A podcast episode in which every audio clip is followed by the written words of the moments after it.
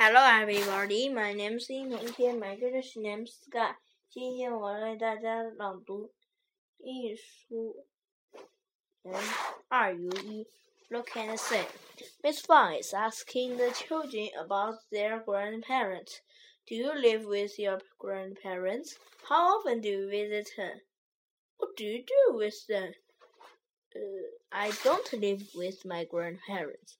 I visit them once a week. I always visit them at weekends. I often play chess with my grandpa.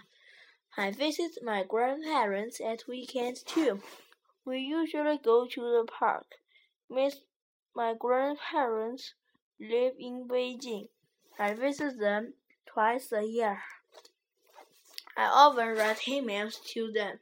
Sometimes I talk to them on the internet. Say and act. Little Red Riding Hood. Little Red Riding Hood is on her way to Grandma's house. A wolf sees her. He runs to the grandma's house first and knocks at the door. Red tat.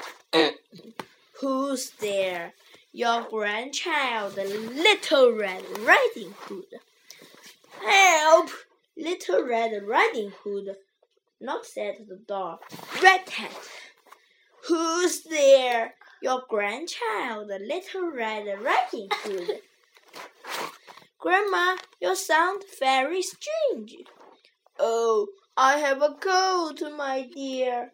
Grandma, what sharp arms you have. Oh, I want to hug you, my dear. Grandma, what sharp teeth you have. Oh, I want to eat you. A hunter comes quickly. the wolf runs away. Are you all right, little Red Riding Hood?